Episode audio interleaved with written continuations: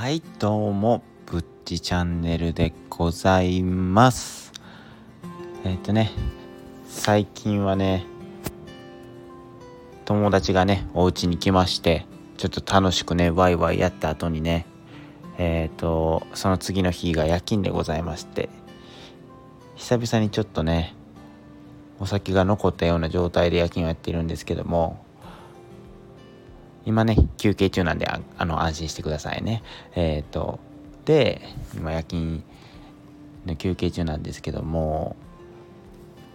なかなかね酒が残った状態っていうのはきついですね。でも久々ねちょっと友達との楽しかったなっていうふうに思うあのお店とかで飲んでないんで大丈夫ですよ。はい。っ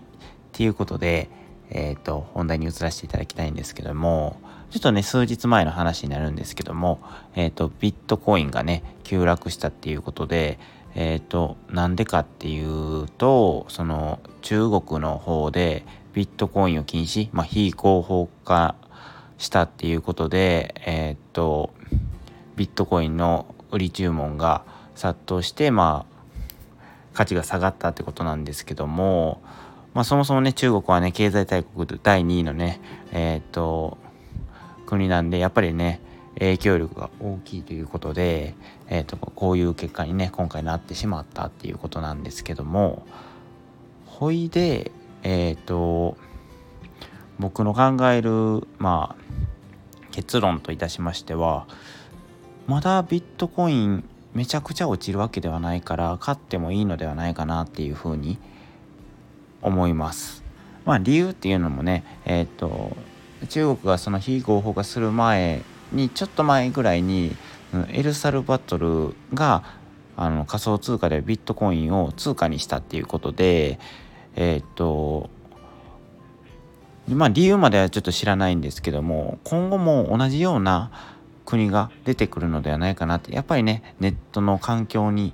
なってくるので今後もね世界は 5G とかに向けてねそうなってくるとやっぱ仮想通貨そのネットで取り扱う通貨っていうのがやっぱりこれからもね重要になってくるのではないかなっていうふうに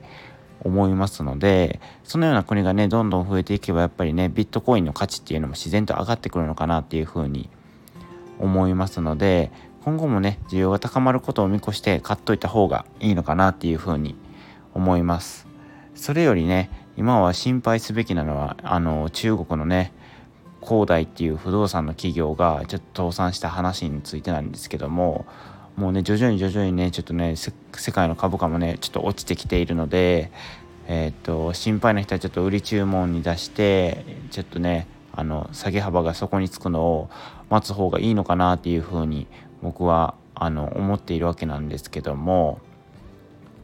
その話についてはねまた後日させていただきたいなっていうふうに